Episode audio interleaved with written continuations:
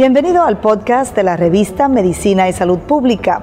No se pierda nuestra entrevista exclusiva con los médicos y expertos más relevantes para la medicina y la salud pública en Puerto Rico y el mundo. Si desea ver este podcast en vídeo, puede hacerlo en nuestro canal de YouTube Revista MSP.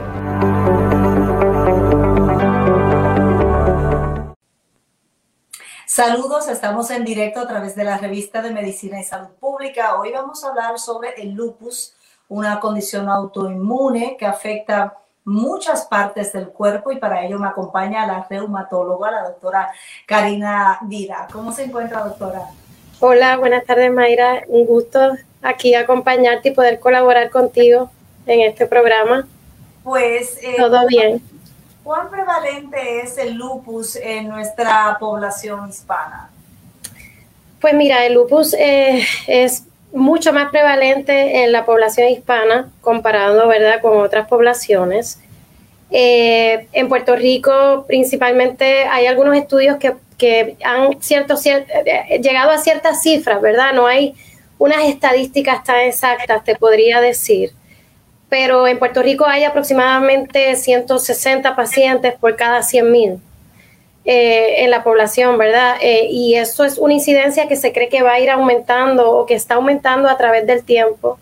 Eh, a veces se cree que por factores ambientales, ¿verdad? U otros factores, pero sí ya se sabe, ¿verdad? Que es una cuestión genética. Nosotros como hispanos tenemos una mayor predisposición de padecer este tipo de condiciones autoinmunes, entre ellas principalmente eh, el lupus, ¿verdad?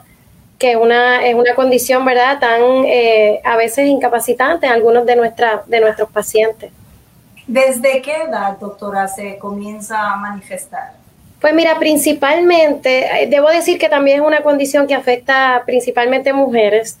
Eh, y entonces, eh, más o menos a eso de los 25 o 35 años, en edad fértil, en la mujer es que principalmente vemos alta incidencia de esta condición, Mayra. Y pues habrá algún, algún factor hormonal de cambio de vida que pueda un poco... Eh, Algunas, hay alguna información, ¿verdad?, que puede sugerir que eso de que afecta más a la mujer se debe a ciertos factores hormonales. No hay nada concluso, te diría, no hay nada concreto. Eh, pero sí se cree y en el pasado eh, se asociaba eh, niveles de estrógenos o, problemas de deficiencias hormonales en algunas pacientes, de nuestras pacientes. Con eso, eso podría explicar un poquito la incidencia que sea más alta en las féminas. ¿Y cómo se manifiesta? Porque es bastante típico, ¿verdad? Eh, las marcas en, la cara, en la piel, pero ¿de qué otra manera se manifiesta el lupus? Pues mira, el lupus podemos comenzar definiendo, ¿verdad? Es una enfermedad autoinmune, como tú muy bien indicaste en, al principio de la entrevista, es crónica, o sea que la paciente va a vivir con esta condición eh, y es multisistémica, ¿verdad? Puede tocar y afectar eh, diferentes órganos en nuestro cuerpo. Entonces puede ir desde una manifestación bien leve, eh, ya sea piel, eh, articulaciones, cuando el paciente le da su artritis, pero también puede ser una condición que afecte órganos internos tales como eh, corazón, pulmón, riñón, en el peor de los casos, ¿verdad? Así que hay que estar bien pendiente de todas estas manifestaciones porque aunque hay unas manifestaciones mucho más leves, que el paciente a lo mejor no se ve tan afectado y, es algo con que puede bregar en su día a día, ¿verdad? Hay otros pacientes donde requieren hospitalizaciones por envolvimiento serio a órganos internos. Y, y, siendo verdad ese panorama un poco complicado, ¿cómo se diagnostica? ¿Cómo se logra definir que es efecto lupus? Pues mira, yo creo que si nos remontamos a lo mejor un poquito al tiempo de, nuestros abuelitos, no teníamos estas herramientas que tenemos hoy día, no teníamos los recursos para poder llegar a un diagnóstico eh, certero o temprano para evitar las complicaciones y las comorbilidades. Hoy día, gracias a Dios, ¿verdad? Y gracias a la ciencia, contamos con, con muchas herramientas para ya sea laboratorios, ya sea radiografías, estudios de imágenes. Eh, en estudios genéticos que nos pueden ayudar en ese diagnóstico temprano de esta condición. como te menciono antes, no, no, no conocíamos mucho de cómo vamos a, llegar a un diagnóstico temprano, simplemente teníamos una clínica, así que la clínica es lo principal, el historial nos va a ayudar. La clínica eh, eh, del paciente, su presentación, sus manifestaciones, sus envolvimientos en los diferentes órganos es vital, ¿verdad? Para nosotros poder llegar a un, a un análisis si el paciente está eh, padeciendo de esta enfermedad. Pero definitivamente en el área de la reumatología, pues no, hoy día contamos con muchas eh, pruebas diagnósticas eh, que nos sirven como marcadores ya sea de inflamación, marcadores que son bien específicos de la enfermedad y nos pueden no tan solo ayudar al diagnóstico, sino ayudarnos a evaluar cómo es la respuesta de los, de, ¿verdad? de los diferentes tratamientos que damos en nuestros pacientes. Eh, hay un área ¿verdad? bien amplia en investigación donde todavía se siguen desarrollando o quisiéramos identificar aquellas moléculas, aquellos laboratorios, aquellos mecanismos para poder ayudarnos tanto en el diagnóstico y en los tratamientos. Así que hoy día, gracias al Señor, ¿verdad? Y siguen surgiendo, contamos con muy buenas herramientas diagnósticas, pero creo que en este campo de lupus, que es una enfermedad que hasta cierto punto se desconoce todavía de ella, pues van a seguir surgiendo eh, nuevas ideas, y, ¿verdad? Y, nuevos mecanismos para poder ayudarnos en el diagnóstico de la enfermedad. Y siendo una condición ¿verdad? multisistémica, eh, me imagino que pasará mucho tiempo en lo que el paciente y sus médicos dan con la condición. Eh, ¿Cuáles son los síntomas? ¿Cuáles son los síntomas que pudiesen indicar que se trata de lupus? Pues mira, eh, un paciente podría comenzar simplemente con síntomas constitucionales, pérdida de peso, eh, cansancio, malestar general, una vez comienzan a dolerle las coyunturas, ulceritas o, ¿verdad?, las úlceras en la boca o en las mucosas. Pueden ser desde síntomas bien poco específicos que a veces el paciente podría estar, tal vez yo por estimar, decir un tiempo, pues seis meses hasta yo he recibido pacientes, podríamos decir y estimar que hasta cuatro o cinco años pacientes podrían estar sin un diagnóstico específico de lupus cuando es de eso de lo que están padeciendo. Eh, hay pacientes que de momento llegan a la clínica con todas las manifestaciones eh, y es bien clásico, así que es bien fácil el diagnóstico tanto para médicos primarios como para nosotros especialistas. Pero hay algunos casos de pacientes que van como acumulando, ¿verdad? O, a través del tiempo, llenando esos criterios diagnósticos. Eh, y entonces a lo mejor en un momento se le afectó la piel, pasaron seis meses y después vino la manifestación musculoesqueletal de artritis. Y esas pacientes es un poco más difícil porque van a través del tiempo, no es todo tan sencillo, ¿verdad? A veces hay unos laboratorios que te pueden salir negativos de entrada y los repites a los dos o tres meses y te salen positivos, ¿verdad? Así que pues yo te diría que un tiempo de seis a un año tal vez una paciente, siempre y cuando haya un acceso a sistema de salud adecuado, que los pacientes busquen ayuda, porque a veces el paciente se queda en la casa o escucha lo que pueda decir el vecino y no van a sus médicos primarios, no van a los especialistas. Así que bien importante eh, esa ese referido temprano a nosotros como reumatólogos para poder llegar a hacer ese diagnóstico y no tardarnos ese tiempo que en ocasiones es bien triste y lamentable porque si pasan mucho tiempo y hay un órgano que se ha visto afectado, pues puede tornarse un daño irreversible y ahí vamos a estar un poco limitados en ayudar a ese paciente. Esa puede ser mi próxima pregunta, ¿verdad? ¿Cuáles pudiesen ser los riesgos de no detectar, ¿verdad? A tiempo la condición, y ya usted ha, manifestado, ¿verdad? ¿Cuáles podrían ser las peores consecuencias, doctora, las más dramáticas? ¿Cuáles? Perdóname que no te escuché. ¿Cuáles Las consecuencias más dramáticas de no llegar a tiempo, ¿verdad? Al especialista y, quizás pues que, o que se confunda a nivel médico primario la condición. Claro. Bueno, eh, yo te diría que lupus, si eh, ocurre una manifestación severa y no se trata a tiempo, la paciente podría presentar con efusiones pleurales, inflamación en los órganos internos, ya sea pulmón. Eh, a veces es bien clásico que el paciente pueda tener inflamación alrededor de la capa que recubre el corazón, que se le llama el pericardio, que presenten con esas efusiones pericárdicas obviamente el paciente va a tener un daño un problema cardiorrespiratorio, podría tenerlo, eh, hemorragias alveolares, por decir este, otras, otras condiciones poco más severas. Eh, otra situación triste sería cuando el paciente ya eh, ha ocurrido un daño que pueda ser irreversible y se le afecta el riñón. Un paciente se podría ir en fallo renal, ¿verdad? Y así sucesivamente, depende del órgano que esté afectado, pues va a ser la manifestación. Y, pero esa es la importancia, como bien estamos discutiendo, Mayra, de coger esta condición a tiempo, eh, hacer un diagnóstico temprano para evitar a largo plazo estas eh, complicaciones que a veces pueden ser fatales para un paciente. Y, por supuesto para iniciar el tratamiento a tiempo y en ese sentido pues eh, tenemos una multiplicidad de posibilidades, Hablemos un poco de cómo, cómo ustedes tratan al paciente. Pues mira, eh, lo primero, como bien ya hablamos, ayudarnos eh, a un diagnóstico temprano. Una vez tengamos el diagnóstico, por lo menos en, mi práctica, ¿verdad? Que yo, eh, gracias a Dios, tengo la dicha de atender bastante pacientes de lupus. Es una de las condiciones que más me, ¿verdad? me gusta tratar. yo soy bastante agresiva en el tratamiento. No, no espero, ¿verdad? Que, que se nos vaya a descompensar el paciente. Así que lo cogemos a tiempo, lo tratamos adecuadamente antes usábamos mucha prednisona o mucha cortisona, que era un tratamiento que pues ayudaba rápidamente al paciente, pero no necesariamente a largo plazo le traía pues buenos resultados porque traía otras consecuencias. Eh, hoy día pues tenemos múltiples terapias que se han demostrado que son efectivas, eh, ¿verdad? No tan solo en, controlar los síntomas del paciente, en ayudarlas con su dolor, en ayudarlos en prevenir daño renal, sino en en, tratar, ¿verdad? Como tal, eh, la raíz del problema, esa producción de los anticuerpos que se crean en esta condición, eh, bajar en la cadena inflamatoria, o sea, estamos eh, llevando terapias específicas donde sabemos ya que se encuentra la patogénesis, ¿verdad? O el mecanismo de esta enfermedad, cómo está actuando nuestro sistema inmunológico.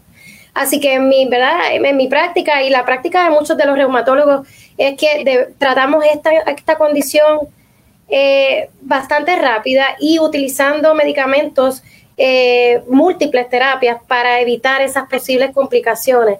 Yo creo que hoy día debe entrar un poquito en desuso, ¿verdad? Por lo menos esa es mi opinión.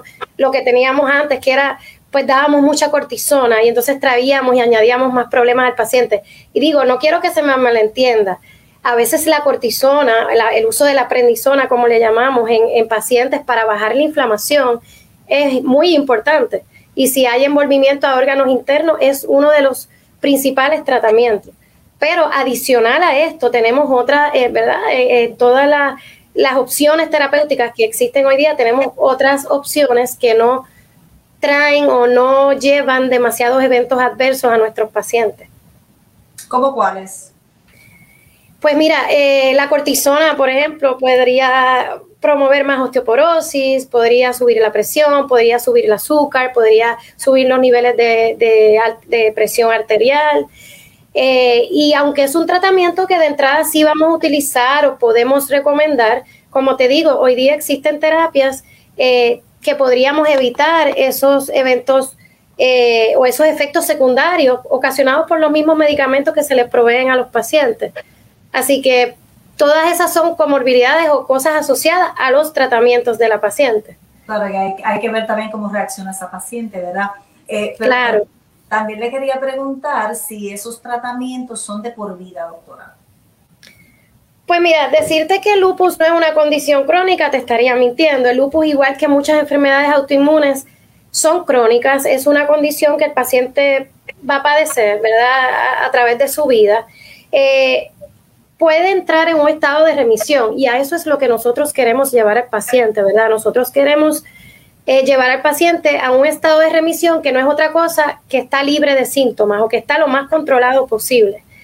Eh, a lo mejor no le podemos decir al paciente, te curamos del lupus porque en realidad no hay una cura per se para el lupus.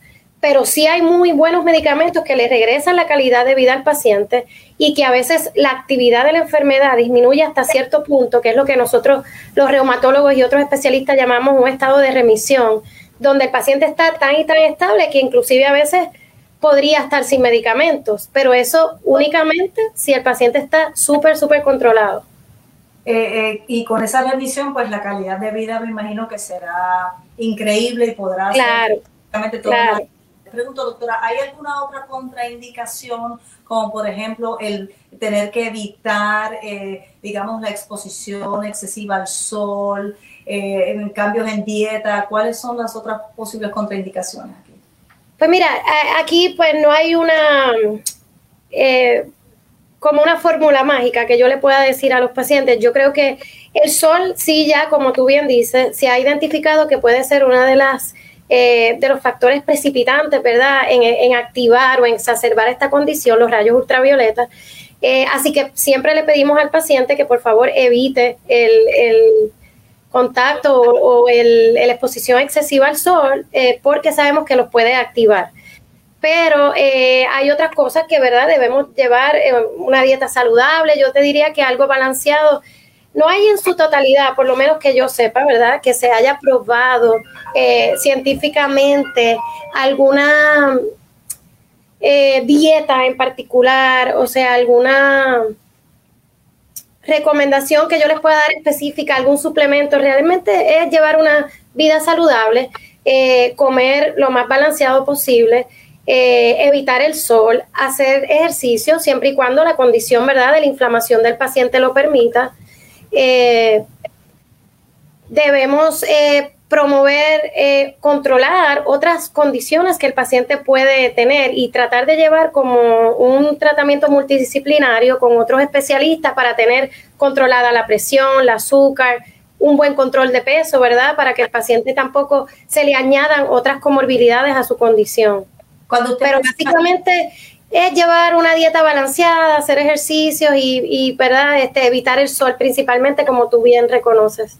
Cuando menciona, doctora, esas otras condiciones, es que usualmente ese paciente de lupus presenta esas otras comorbilidades o no?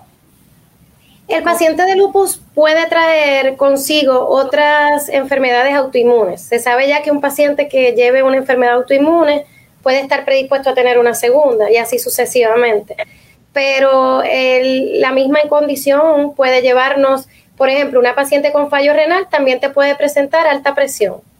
Eh, y en ese caso, pues es otra situación que hay que manejar, ¿verdad? Y probablemente otros medicamentos a utilizarse. Eh, paciente que utilice ciertos medicamentos, tal vez la cortisona y demás, le puede subir el colesterol entonces es otra comorbilidad que se añade y que también nosotros debemos mantener controlada.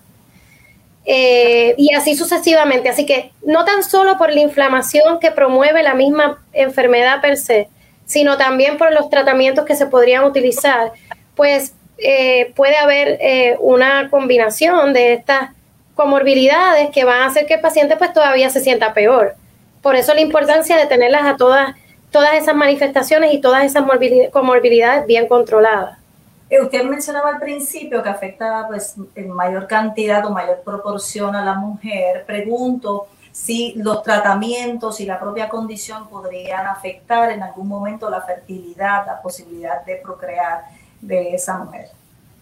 Pues sí, mira, yo he tenido pacientes de lupus que han tenido su embarazo normal. Yo no recomiendo a pacientes que están activamente, o sea, pacientes que están bien severamente activas con su enfermedad, a que, ¿verdad?, tengan eh, un embarazo sin planificar, ¿verdad? Porque entonces ya se sabe que dentro del embarazo algunas pacientes pueden empeorar, eh, pero no es imposible, ¿verdad? Hay pacientes que han tenido su bebé y todo va bien eh, se pueden complicar a cierta, ¿verdad? Hay pacientes que se complican en el embarazo, durante el embarazo o, después del embarazo. Así que se ha visto que tanto el lupus no tan solo puede tener un eh, afectar la fertilidad de las pacientes, este, sino que también pueden complicarse en, los, en el embarazo. Eh, hay tratamientos que se utilizan y tratamientos que utilizábamos en el pasado que ya se sabe que pueden dar falla ovárica y que pueden entonces eh, causar eh, infertilidad en algunas de nuestros pacientes. Uno tiene que poner en una balanza, ¿verdad? Si el paciente está severamente afectado del riñón, hay tratamientos que lamentablemente se tienen que usar para salvar a ese paciente, salvar el riñón del paciente, pero eh, obviamente hay otros eventos adversos, por ejemplo, si quiero dar un ejemplo específico, la ciclofosfamida eh, podría asociarse con falla eh, ovárica, ¿verdad? Eh, y entonces causando infertilidad en nuestros pacientes. Pero sí, el lupus es una enfermedad multisistémica que puede, tú sabes, tocar todos los órganos y, causar ese estado de inflamación y afectarse. Eh, usted habló también más temprano, ¿verdad? Que usualmente eh, la manifestación típica es después de los 25, las mujeres, etcétera. Pregunto si pudiera pasar un periodo más largo y manifestarse ya entrado en el cambio de vida o ya picando para la tercera edad.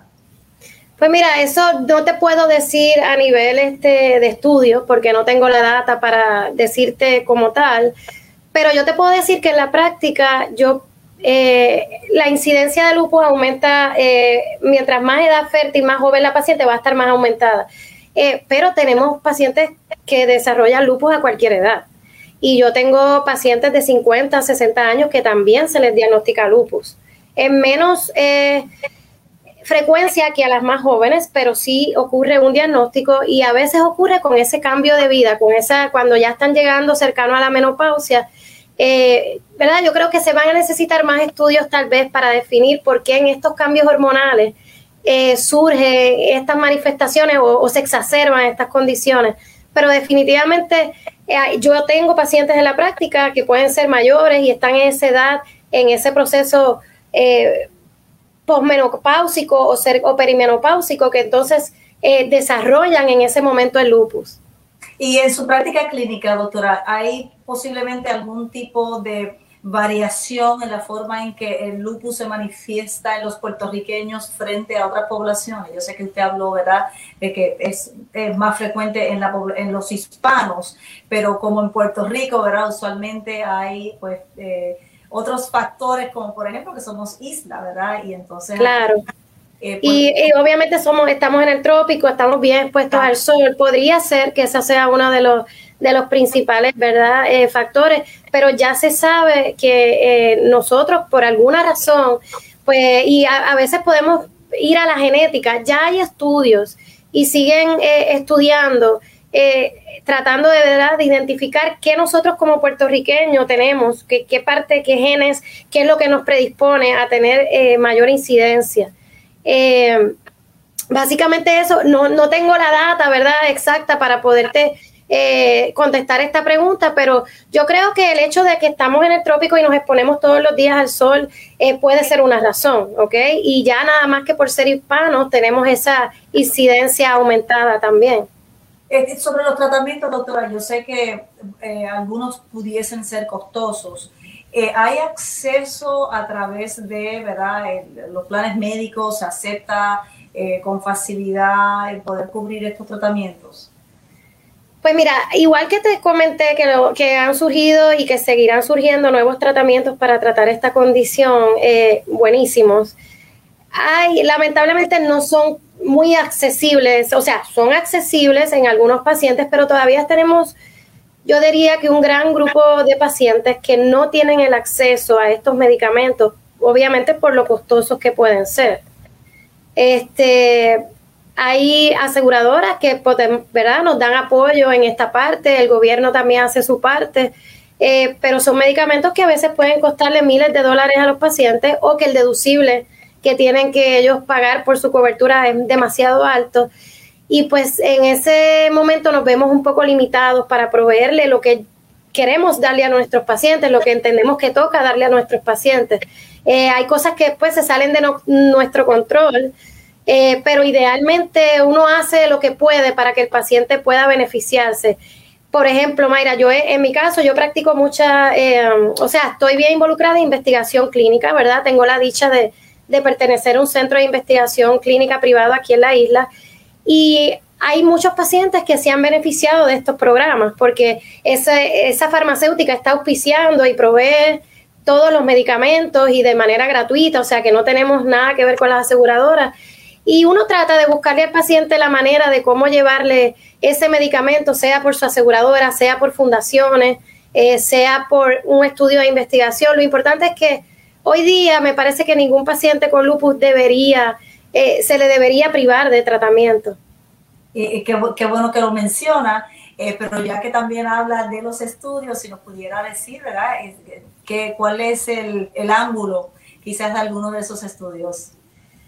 Pues mira, yo creo que eh, los tratamientos para el lupus se están dirigiendo cada vez más a ser es más eh, específicos, más específicos tratando de, de, evitar efectos secundarios, ¿verdad? Y, y esos tratamientos que surgen están inhibiendo específicamente ciertas moléculas, ciertos receptores, eh, o inhiben, ¿verdad? Ciertas sustancias que ya sabemos que en el lupus o pueden estar muy elevadas o pueden estar muy deficientes.